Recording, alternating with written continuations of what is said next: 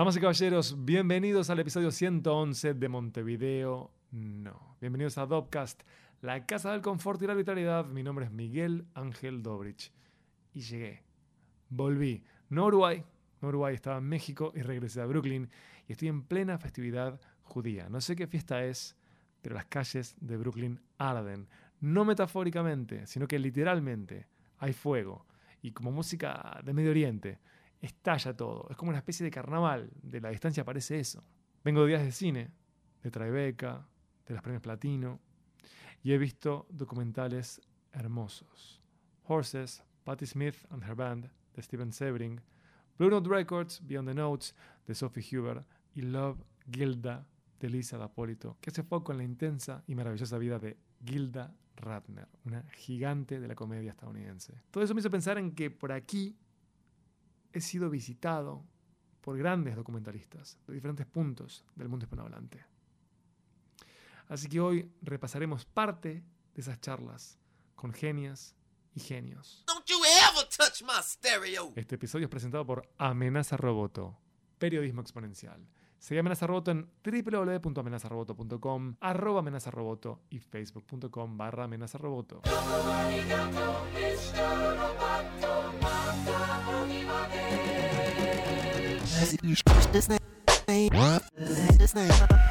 Como de costumbre, te invito a que nos escuches desde donde quieras, iTunes, SoundCloud, TuneIn, por RCS desde Feedly, si te queda cómodo. También subimos episodios a YouTube, seguí nuestro canal que es youtube.com barra Dopcast y conoce medium.com barra Dopcast, que hay una selección allí de los diferentes proyectos de la Casa del Confort y la Vitalidad.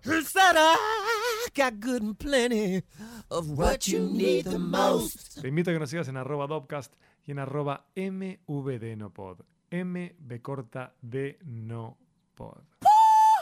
En segundos vas a escuchar a Alicia Cano, documentalista uruguaya, gran capa, codirectora de Locura al Aire, que espero que puedan ver Locura al Aire. Marcia Tambuti Allende, directora de Allende, mi abuelo Allende, chilena, obvio. Saltamos de continente y hacemos foco en Álvaro Longoria, director de The Propaganda Game. Seguimos por España, pero con un argentino, Hernán Sin, director de Nacido en Gaza y Nacido en Siria. Y ahora sí, con confort y arbitrariedad, los dejo con Alicia Cano, Marcia Tambuti Allende, Álvaro Longoria y Hernán Sin.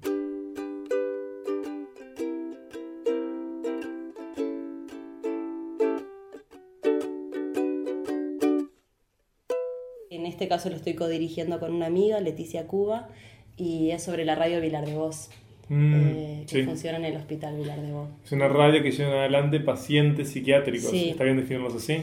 Sí, eh, digamos, usuarios, eh, no sé, locos, ellos mismos hablan de locos, ¿no? O sea, Sí, eh, que reivindican la palabra, sí. Ah, reivindican la mira. palabra. Ellos dicen, eh, citando a Guattari, que es un filósofo francés, dicen que es mejor hablar de locos porque es un término muy transversalista, porque uno puede estar loco de amor, de ira. Y que bueno, entonces ellos en realidad, eh, de hecho el eslogan es locos por la radio, ¿no? Perfecto. Sí, Así que estás con eso. sí. Veo que tenés cierto interés por em, marginales. Te quiero decir, personas que son que quedan fuera de foco en general en la vida social de Uruguay. No quiero, no quiero llevarlo más allá de Uruguay, ¿no? pero estoy pensando primero en trans, ahora en, en pacientes psiquiátricos o locos. Eh, ¿Eso tiene relación con tu experiencia en Italia inicial? Eh, no, quizás tiene relación con mi experiencia en la vida, ¿no? Con mi estar en el mundo. Eh, justo hoy una amiga me hablaba, que fue una charla esta mañana, y que alguien, esas frases que te cambian la vida, ¿no? Y que alguien le dijo como que uno desde el arte ten- tenía que, que concentrarse en sus obsesiones, ¿no? Este, y poder como a partir de ahí... eh, yo no sé si es una obsesión la exclusión social en mi caso, ¿no? Pero sí es algo que, que me duele, que me hace pensar, que me hace cuestionarme, que me hace... Sí, es algo que es muy recurrente en mí y de alguna manera, inconscientemente, eh, siempre termino haciendo documentales de un corte social, ¿no? Eh, y, y, y quizás tenga, que ver eh, con mi infancia, con cosas que viví, con cosas que vi, ¿no? Este, en realidad yo vengo de una familia muy privilegiada, pero, pero sí, el ¿A qué te salto uno con privilegiado? Que no, que no, que no tuve que padecer la pobreza, no Ah, tuve que padecer la, la exclusión social, Pero bueno, en Salto, digamos, eh, está todo mucho más cercano, ¿no? O sea, uno convive, va a la escuela pública, eh, está, está todo el tiempo como mucho más sí, en diálogo vinculado con, con todo, sí, sí, que, que creo que acá en Montevideo no, en realidad, para nada. Está más parcelado. Sí. eh, y, y ta, y entonces, no sé, no sé de dónde viene, pero sí es algo que me, que me inquieta mucho. Y volvés esa inquietud acción. Sí. ¿Cuál es la Acción y creación, Claro. ¿no? Y que también, eh, también es algo que, que- que te hace cuestionarte, porque no es solo en el caso de, de ahora de la locura, no pasa solo por la exclusión social, sin dudas que esa mezcla locura-pobreza es tremenda, pero también eh, tiene mucho que ver con qué es estar loco, ¿no? Y cuántos... eh, y, que te interpela a vos también, a tus propios vínculos, a los vínculos que estableces de pareja, de amigos, a tu entorno, a todo. Bueno, cuando uno hace esa clase de exploraciones eh, hacia atrás eh, sobre las parejas y los amigos, iba a dar mal eso. Eso no puede dar bien. Eso no le da bien a nadie. Cuando uno Total, empieza a desmontar estructuras de pareja, tics, cuestiones que se reiteran, decís, Sí. uy, qué roto que estoy, la puta No, no, no. madre. Espejos que decís, está, pero esto que yo estoy viendo en realidad es lo mismo que yo estoy viviendo por otro lado. a ver, ¿no? Esos espejos permanentes que, ta, que también son muy interesantes, ¿no? Pues- y, que, sí, perdón. y que de alguna manera después quedan, o sea, de alguna manera todo lo que uno hace en un punto habla de uno, ¿no? Sí. Desgraciadamente sí, eh, hay que no pensarlo para no volverse No, loco. Sí, sí, para no volverse eh, tan eh, autorreferencial, ¿no? Tan, no, no hay necesidad, digamos. Che, ¿qué diferencia hay entre el documental y la ficción? Bueno, yo creo que la mayor diferencia eh, tiene que ver con esto de, de las medidas, de las medidas, de medir distancias. Es como que de alguna manera la ficción, cosa que nunca hice, eh, ni me interesa hacer por ahora, eh, es como que te dice estas son las cosas, ¿no? Este, este es el mundo. Mientras que el documental es todo el tiempo, esta es mi relación con esas cosas, esta es mi relación con este mundo. Siempre de alguna manera hay una mirada que uno, que uno tiene que estar atento y que es algo que yo aprendí a partir de también de los errores, ¿no? Muchas veces cuando no fui consciente de cómo estaba mirando, después siempre me hacía ruido esa escena y, ta, y no tenía otra manera. Por ejemplo, en el Bellavista me pasó, ¿no? Había una entrevista que la filmé con un lente que si hoy tuviese que volver a hacerla, la haría con otro lente, con otra distancia, de otra manera, ¿no? Este, pero bueno, de alguna manera es eso, yo creo que es esa, eso que te une o te separa, esa forma de mirar, esa distancia, lo que a mi criterio separa más. No va, no- nada tiene que ver con la puesta en escena, no soy para nada purista, bueno, si lo viste, ¿no? De las formas. Este, en el documental es más, me parece que es un territorio que hoy podés, eh, tenés así una infinidad de formas de explorarlo, ¿no? Y de formas de representar ese entorno, lo real, lo que llamamos real, ¿no?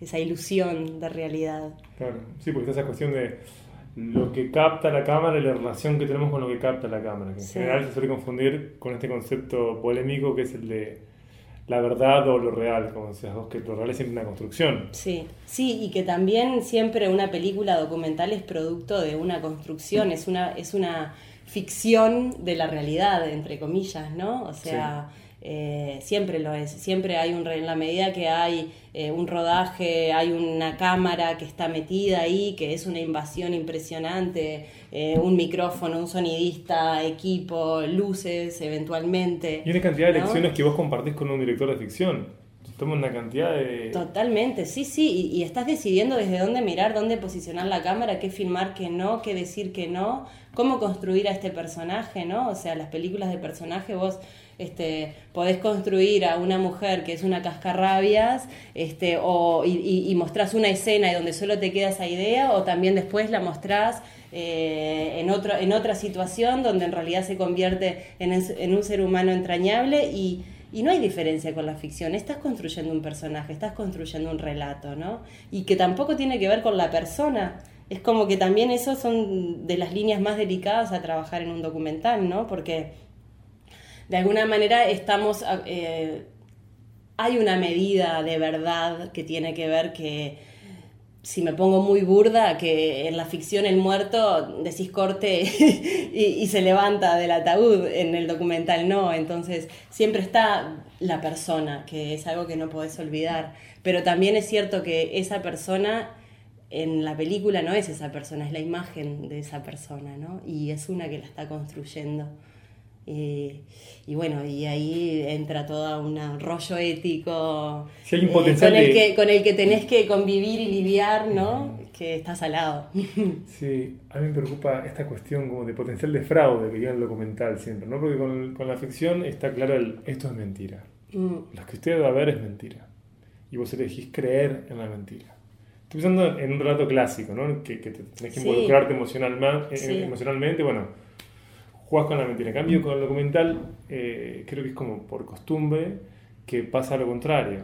Es como si lo que se viera fuera la verdad. Exacto, y donde vos ves que hay alguna traición a eso o ves alguna fuerza, pierde inmediatamente toda la fuerza y toda su credibilidad. La misma, de la misma manera que en una ficción un actor que actúa mal no te hace entrar en la película, en el documental si una persona sentís que está actuando, si sentís que, está, que no está siendo ella, eh, tampoco entras, ¿no? Es como eso, porque eh, partís de preceptos diferentes, ¿no? O sea, si yo voy a ver un documental, espero que ese documental me diga una cierta verdad sobre eso que estoy viendo. Mientras que en una ficción espero meterme en esa historia, sé que es una ficción, vivir eso y salir del cine transformada, ¿no? Yo 22 años haciendo documental, sobre todo en zonas de guerra. Pues el documental creo que te permite abordar la historia en profundidad y es un buen complemento a la noticia. ¿no? La noticia se queda siempre en el titular. Han muerto en Gaza 3.000 personas en dos semanas. Y yo quiero saber quiénes son esas personas. Poner nombre y apellido, para crear puentes, para crear empatía. La noticia nos impacta, pero bueno, nos conmueve, pero es muy efímera. Entonces el documental sí que voy, pregunto, vivo con esa gente, me quedo con ellos.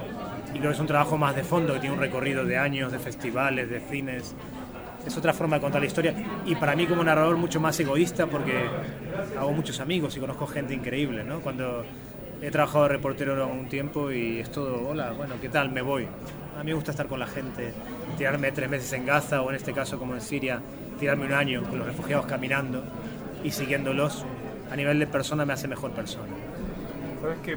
Yo me acuerdo de un documental que era sobre James Natchway, se llama World Photographer y uno podía ver el daño que tenían los reporteros de guerra. ¿no? Este, pero a vos, sin embargo, te veo muy, muy entero, a pesar de que vivís en tu trabajo situaciones que son, son extremas, porque enfrentás al dolor, por ejemplo, de niños, de estos niños en particular, tiene que haber sido complejo. Mira, justo hoy termino y entrego un documental que se llama Morir para contar, que estrenamos en octubre y que va de los traumas de los reporteros de guerra. Y te digo que se paga un precio, eh, son 50 entrevistas a 50 de los mejores reporteros de guerra del mundo y les pido por favor que me digan si duermen por las noches o qué, y lo que sale es tremendo. Eh, no, se paga un precio altísimo. Yo podré parecer entero, pero he estado medicado, he estado en tratamiento, he tenido mucho tiempo ideas suicidas, un momento que ver tanta desgracia ajena te supera. En 2012 tuve una crisis en Afganistán, tuve un accidente y eso cambió para siempre mi vida. No, es un trabajo que salga gratis. Eh, te afecta mucho. Uno cree que no, y de joven seguía y seguía de una guerra a la otra, siempre con mi cámara, y en 2012, y a partir de ahí empecé a preguntarme, bueno, ¿le pasará esto a otra gente también o no? Y le pasa a todo el mundo, lamentablemente, y estamos viendo a partir del documental, que espero que ayude, cómo buscar herramientas para estar lo mejor posible de la cabeza y del alma, ¿no? Porque ver esta gente, yo he visto de todo, gente violada, torturada, he visto gente morir delante mío, eso te pasa un precio altísimo, altísimo. Lo que pasa es que no podemos comparar nuestro sufrimiento con el del otro, entonces esa es la paradoja y la trampa. Yo no puedo decir, qué mal lo estoy pasando cuando la gente está, cuando yo tengo una tarjeta y Visa y tengo un hotel cinco estrellas. Entonces al final pasan los años y lo vas negando y un día explota. Pero sí es muy duro, es un trabajo muy humanamente muy duro y por supuesto que no se compara con el sufrimiento de una víctima de la guerra. ¿no? Ellos están aquí, nosotros aquí, no, no hay, nunca hay que comparar eso. ¿Por qué decidiste centrarte en, pequeñas historias de, de niños. ¿Por qué los niños? Bueno, en algunos documentales como La guerra contra las mujeres han sido las mujeres, en la guerra. A mí los niños me gusta porque te sacan de lo político y te hablan con un sentido común que es apabullante. Yo creo que de cara a los políticos, por ejemplo en el tema de Israel-Palestina o en el tema ahora de Siria, cuando un niño te habla, te callas la boca, porque lo que está diciendo, y dicen cosas tan lógicas y tan terribles, que creo que para el espectador le saca toda la hojarasca y va al meollo del tema, de por qué si, tengo que ir de mi país, Siria, por qué en Europa no me acogen, o por qué si vivo en Gaza cada X tiempo me bombardean, o por qué, por qué no puedo ir a la escuela, por qué no puedo comer, por qué no puedo comprar un libro en Amazon, bueno, las cosas que te preguntan los niños. Y eso creo que como, como, como género, como especie humana, nos deja, va a la esencia, se acaba todo el ruido de los que opinan en la tele, en la radio, todo el día hablando tonterías, y te va a la esencia. Y por eso los niños para mí son narradores excepcionales. Recién me comentabas lo de las mujeres también. ¿A vos, vos tenés un interés por, en, estructurar otros relatos sobre la guerra que le dan voces a personas que en general son descuidadas por los medios y a su vez logras un efecto estético que te hace como complejizar tu, tu visión sobre la guerra, porque encontrar momentos de belleza ante la destrucción eh, es fascinante. Esta es la típica no pregunta que te dice, o sea, básicamente es un comentario para que vos... Qué grande, bien. Sí, no, no, es, a ver, yo, yo, lo, vos, yo cuento la historia de los perdedores. Y la guerra, yo he hecho muchas cosas también sobre pobreza, crisis humanitarias, pero la guerra es el ámbito donde la gente está más puteada, más jodida. No hay nada peor que la guerra. Todo lo peor de la condición humana sale en la guerra. También sale lo mejor, la solidaridad, la ayuda entre la gente, y eso es lo que te aferras para decir, bueno, venga, hay esperanza. Pero mi trabajo es dar voz al, al que nadie quiere escuchar, al perdedor, al que no cuenta, al marginado, al olvidado. Y en la guerra son las mujeres, los ancianos y los niños. Y, esta visión, este, este, sentido estético que le doy a todos los trabajos que hago, no sé, me lo pide el cuerpo. Me pide, uso mucho cámara lenta, uso mucho dron. De alguna forma, como trato de, hacer un trabajo que complemente o que sea. Tú lees la crónica en la tele o en, el periódico y después trato de que el lenguaje, he creado un lenguaje distinto para justamente separarme. Digamos, cuando trabajaba de reportero de guerra, he trabajado con Canal Plus muchos años eh, siempre corres con la cámara y siempre es esta visión. Entonces yo trato, cuando voy a rodar ahora mis documentales, es cámara lenta, dron, subacuático, trato de encontrar un, eje narrativo que no sea de, reporterismo, de tele, de, telediario, de informativo. Entonces trato de buscar otros lenguajes, a veces me sale mejor, a veces peor, pero sí que tiene una estética. Igualmente se ha hecho poesía de la guerra desde Genofonte, siempre la guerra también tiene una cosa así épica. Eh, y siempre se le ha dado una cosa poética. voy por ahí, pero con, un objetivo, que es que el espectador sepa que está entrando en un mundo distinto. Vas a ver lo que has visto mil veces en la tele, en las películas, pero desde otro punto de vista. Nada más. Me gustaría que te sientas un poco más en los drones, ¿no? ¿Cuáles son las posibilidades que te dan los drones? ¿Por qué te interesa tanto esa como amplitud lejana? Vale, a ver, te cuento, cuando fui a Gaza en 2014 a hacer Nacido en Gaza, que fue una peli que tuvo mucho éxito también, como Nacido en Siria y se ha vendido en veintipico países, eh, yo iba en el avión y decía, no voy a, voy a usar cualquier eje narrativo menos este. Entonces dije, bueno, me llevé una cámara subacuática, me llevé una cámara, solo cámara lenta y me llevé un dron. Entonces, solo por romper, por mostrarte en realidad otra forma que no sea la del periodista, la del reportero. Entonces, mientras mis compañeros se iban con chalco antibalas y el casco a, la última bomba que había caído, yo me ponía un traje de baño y me iba al agua con un niño, o me iba a volar el dron. Es, por un, fue por un ejercicio de poner al espectador en otro lugar, nada más. De los drones se ha abusado mucho, yo no los voy a volver a usar, porque se ha abusado y ha usado. Para mí ya son, ha perdido el efecto que, debería tener. Últimamente todo el mundo usa drones y hace poco estuve jurado en un festival de cine y me parece que había buenas piezas, pero el dron me sobraba. Yo quiero conocer a la gente. ¿no? Para mí se, está pasando, eso son modas. como la moda de la DSLR, como la moda del steady, bueno, ya esperemos que se pase, porque cuando se abusa pierde el efecto. Claro, pero igual entiendo que al ofrecer otra mirada sobre capaz que temas que se tratan, vos lo que haces es ir en contra de la inflación audiovisual, porque a veces en los documentales, en el trabajo de, fotoreportaje, todas las guerras parecen la misma guerra. cuando vos ofreces nuevos puntos de vista, volvés particular el problema. Muy bueno. Es así, esa es la idea. Eh, que vean que cuando alguien encienda la tele o vaya al cine vea Nación Siria, Nación Gaza, ahora estoy haciendo Nación Nigeria, eh, sobre las secuestro de niñas en Nigeria, entienda que entra un mundo con otros códigos y que va a entender la realidad no desde la foto de todos los días del periódico, sino va a entrar a otra realidad que es la que yo llevo 22 años viviendo, porque yo lo vivo así. Pausa, escuchando a la gente, con los pequeños detalles, los pequeños matices, eh, la vista de pájaro, porque la guerra no es solo el ruido de las bombas, al contrario, el ruido de las bombas no es la guerra. Eh, el ruido de las bombas es la superficie. Lo que queda es el trauma en la gente. Es lo que me ha quedado a mí como reportero, lo que le queda a los niños de Gaza, los de Siria. Es un trauma que los acompaña toda la vida. Entonces, para mí, parar el tiempo es decir, venga, no te voy a mostrar. Yo no muestro nunca disparos ni bombas en mis películas.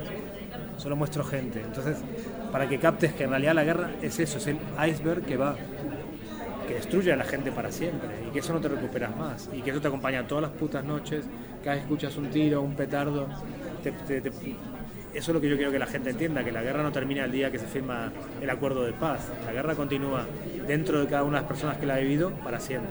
Creo que la pregunta que, que más me obsesionaba es ¿por qué sos tu propio productor?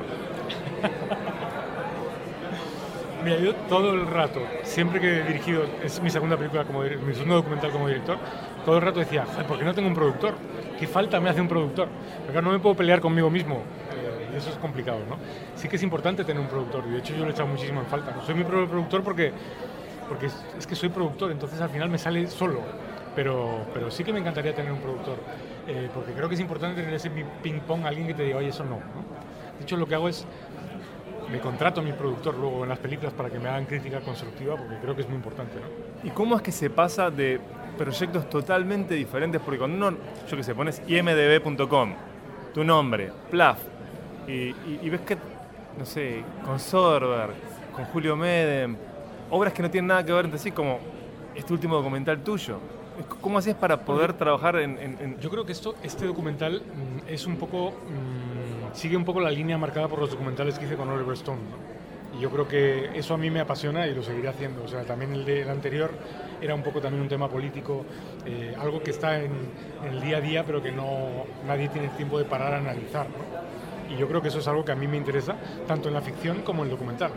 Eh, si al final tú miras eh, toda la carrera de Morena Films, todas las películas, todas tienen un, son 60 películas ya, son, tienen un, elemento común, que es que todas intentan hacer algo para poner el foco en cambiar algo.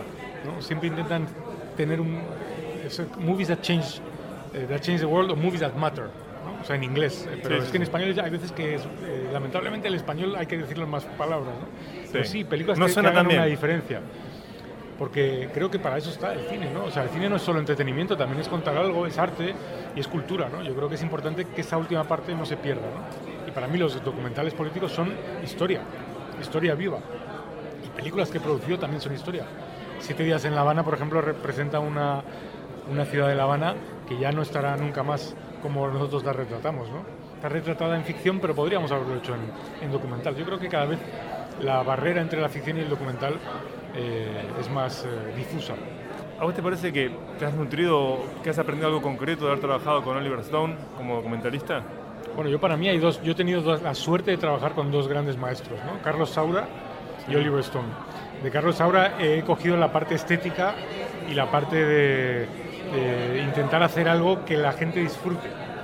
Y de Oliver Stone he aprendido la parte más eh, de guion, es decir, cómo hacer de algo interesante para que el espectador salga sintiéndose o siendo eh, más inteligente o por lo menos más culto de la película. ¿no? Yo creo que esas dos, es lo, esas dos facetas o esas dos eh, enseñanzas es lo que intento meter en las películas y, y siempre pienso en los dos, la verdad.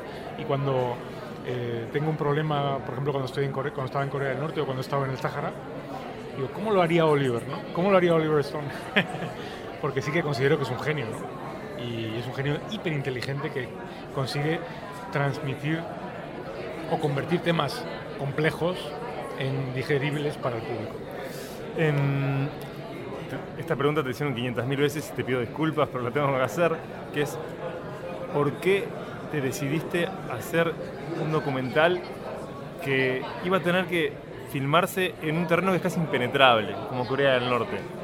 A mí me sorprendió que gestionaras eso por, por Facebook y que tardaran un año, pero ¿qué te llevó a querer adentrarte en esta compleja historia a la que Occidente no puede acceder Bueno, el proyecto venía de, de la época en que yo hacía documentales con Oliver Stone. Intentamos hacer un documental con Kim Jong-il, yo era el encargado, también intentamos Gaddafi eh, y Saddam Hussein. Eh, ninguno de los tres salió. Y una cosa que yo seguía siempre interesado, había, me había llamado muchísimo la atención lo imposible que era comunicarme. porque Yo estuve en Libia negociando con el ministro de Comunicación de Gaddafi a hacer un documental, o sea, sí que llegué allí, ¿no? Con Saddam Hussein también, con el gobierno de Saddam Hussein hablé, al final me dijeron que no, pero con, es que con Corea del Norte ni me contestaban, o sea, mandábamos cartas a la sede de las Naciones Unidas en Nueva York y nos las devolvían sin abrir. Genial. Eh, y entonces cuando vi la oportunidad dije, tengo que entrar ahí. Leí un artículo sobre Alejandro Cao, este español que trabaja para el gobierno de Corea del Norte, dije, tengo que contactarle. Y a él le pareció una gran idea y, y así empezó la cosa. Y la verdad es que cuando vi que podía entrar, no me lo planteé, o sea, sabía que tenía que aprovechar la oportunidad, ¿no? Y desde, hay, otros hay muchos periodistas que han estado en Corea del Norte, pero yo creo que mi enfoque no era periodístico, sino era más reflexivo y un poco más analítico. Yo creo que muchas veces eh, los periodistas, forzados por esta necesidad de que esta entrevista tiene que durar como mucho nueve minutos, pues no podéis profundizar. Sí, es la lógica del soundbite. Claro, y sin embargo los documentales sí que eso le abre al documental una, creo que una ventana donde la gente en una hora y media puede profundizar, reflexionar y intentar aprender algo sobre un tema en particular. Y eso me parece muy útil y muy necesario. Sí, a mí me resultó fascinante que vos también devolvés preguntas, porque no es que armaste un pack de certezas sobre el tema, sino que planteas hasta las dudas que, que te infectan como espectador. Claro, es que yo intento ser el espectador y además como espectador odio que me digan lo que tengo que pensar. Es una cosa que me saca de quicio y, y es una cosa que pasa bastante hoy en día porque esa necesidad de sintetizarlo todo al final te dicen eh, Kim Jong-il está loco, ¿no? Kim Jong-un es un chalao. Y claro, las cosas son mucho más complejas que eso, ¿no? Eh, y creo que he intentado en todo momento no sentar cátedra sobre ninguna de las cosas que, en las que yo me veía expuesto, sino que es dar la información al espectador para que él tenga que tomar sus propias decisiones o conclusiones.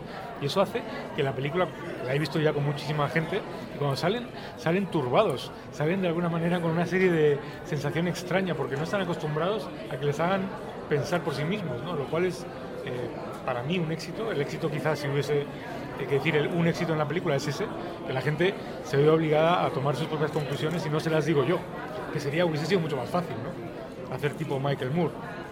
Pero para nada me gusta ese estilo y, creo que funciona más darle al espectador ese crédito de inteligencia que en verdad tiene, ¿no? Tu documental, si no me equivoco, está en Netflix Latinoamérica, ¿es así? Sí, está en Netflix mundial. Ah, no sabía que era mundial. ¿Qué beneficios te da esa plataforma y cómo es el, el vínculo como productor? ¿Vale la pena comercialmente estar en Netflix? Porque he Bueno, leído tanto sobre eso. Mira, es, es una sensación súper rara porque, eh, bueno, Netflix es un- para mí es el futuro, me parece que es un concepto genial porque permite, o sea, mi documental, que es un documental pequeño, hecho con poco presupuesto, está al alcance de 80 millones de personas, ¿no?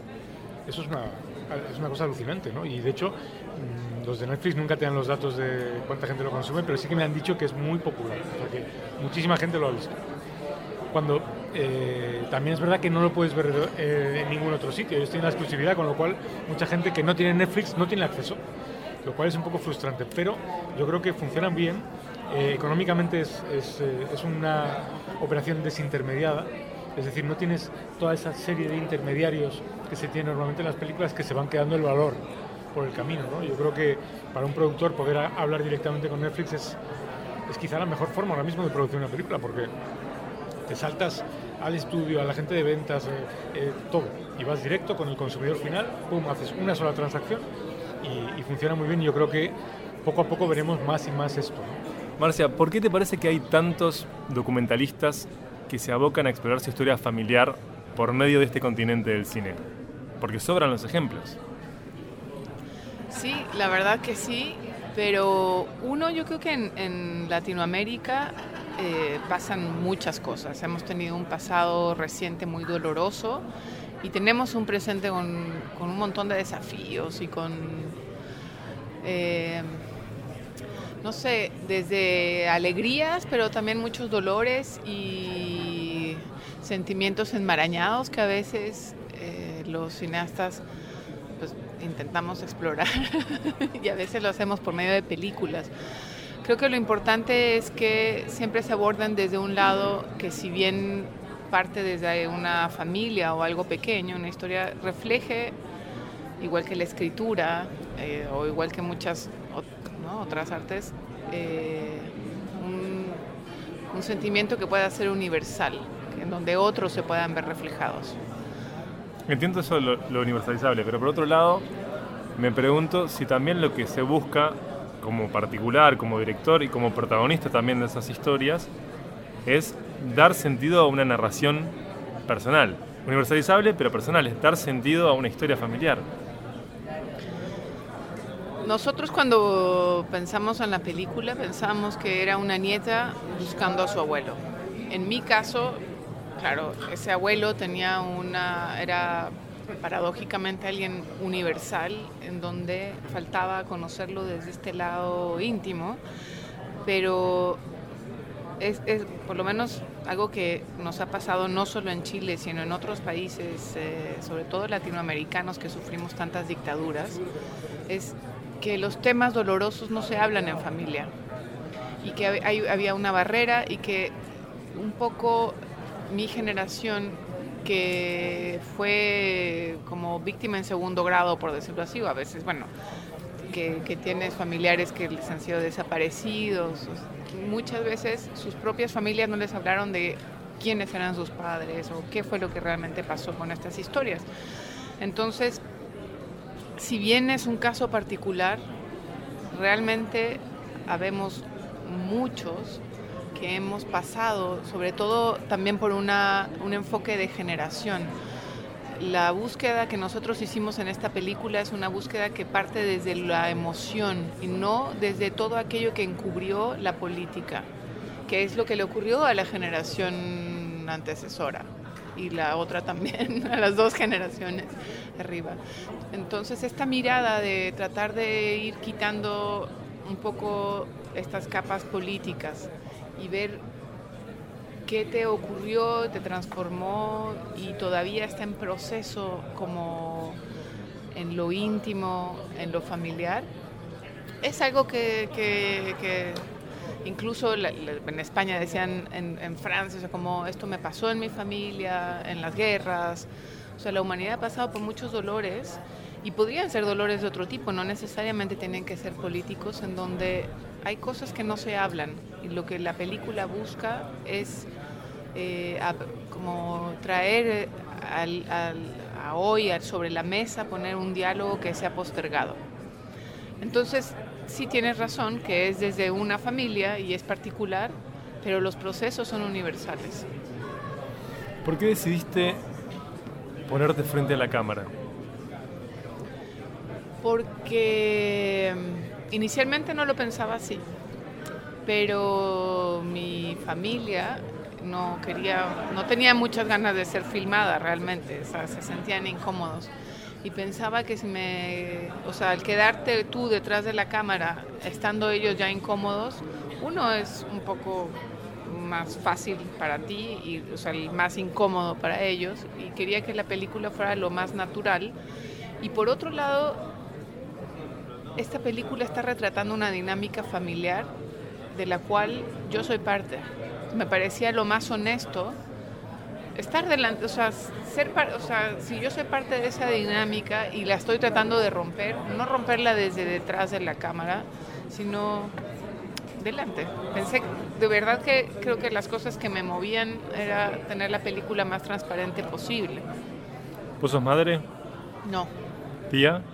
Sí bueno, porque me parece que es algo que no frena esto, ¿no? Vos al ponerte también ayudas a que haya como un sentido de toda la historia familiar que después van a retomar los nuevos miembros de la familia, las siguientes generaciones de la familia. ¿Vos tuviste conciencia de eso? La verdad es que no pensaba en las nuevas generaciones cuando la estaba haciendo, pero sí es algo que mis primos me han agradecido.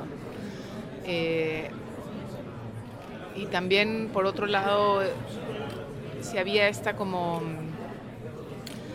pudor, yo diría pudor al, inicio eh, y de hoy no vayas a molestar a la abuela. Después ha habido un agradecimiento de tener ese registro con seres queridos que ya no están con nosotros y que eran parte de la familia, o sea, que, han muerto y que, es, y, que después dices, qué bueno que está este registro y qué bueno que lo tuvimos. ¿Y cómo, cómo ha reaccionado? Sé que es una pregunta como difícil de contestar porque uno no puede hablar por la sociedad, pero me imagino que tiene que haber habido diferentes clases de reacciones en la sociedad chilena, porque este acercamiento es desmitificador, porque te acercas a la persona. Pero es uno de los personajes claves de la historia reciente de, Chile, tu abuelo. Bueno, yo creo que. Yo creo que ah, lo que uno ve, por ejemplo, con las críticas escritas eh, cuando salió la película, había un agradecimiento. También la película se mostró como en 20, en 20 ciudades, disculpa, y, también había eso de gracias por darnos otra mirada, más profunda y, menos, eh, pues, más diversa, a veces como menos superficial, ¿no? a veces un poco que se queda casi como una... La vida de mi abuelo pareciera que fuera el 11 de septiembre y fue muchísimo más que eso. Eh, y yo creo que nos hace bien no mitificar eh, en general en, la vida, en considerar que la vida tiene una gama de grises, eh, de matices y mm, había incluso, a mí me llamó la atención que había medios que pertenecen, bueno, que son como de, reconocidamente de derecha y que decían que la película era muy buena justamente por esta capacidad de no mitificar y de generar sentimientos que son universales. la última, porque tenés que ir. ¿Cómo se conecta este lado de bióloga con la cineasta? ¿Cómo se llega ¿Cuáles son los puentes? Que, me, dejó loco cuando leí sobre eso. Al principio eran puentes colgantes, fue difícil eh, ese tránsito, pero yo creo, a veces pienso que algo que, que conecta es la inquietud que sientes eh, por las preguntas desde la ciencia, ¿no? por, querer saber y, bueno, para mí cuando tienes como una especie de pasión por la naturaleza, eh, también es un poco como por la vida y, creo que esto era de rescatar la vida y no quedarme con la muerte, o sea, como que quizás suena un poco metafísico, pero, pero no, quizás, bueno, no sé. Buena una respuesta. Muchas gracias por tu tiempo. ¿eh? No, perdona.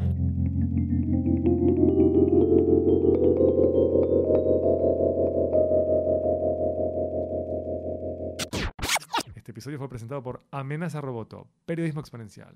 Chequea Amenaza Roboto en www.amenazaroboto.com. Mi nombre es Miguel Ángel Dobrich y los espero por aquí, por Montevideo No. Hasta la próxima.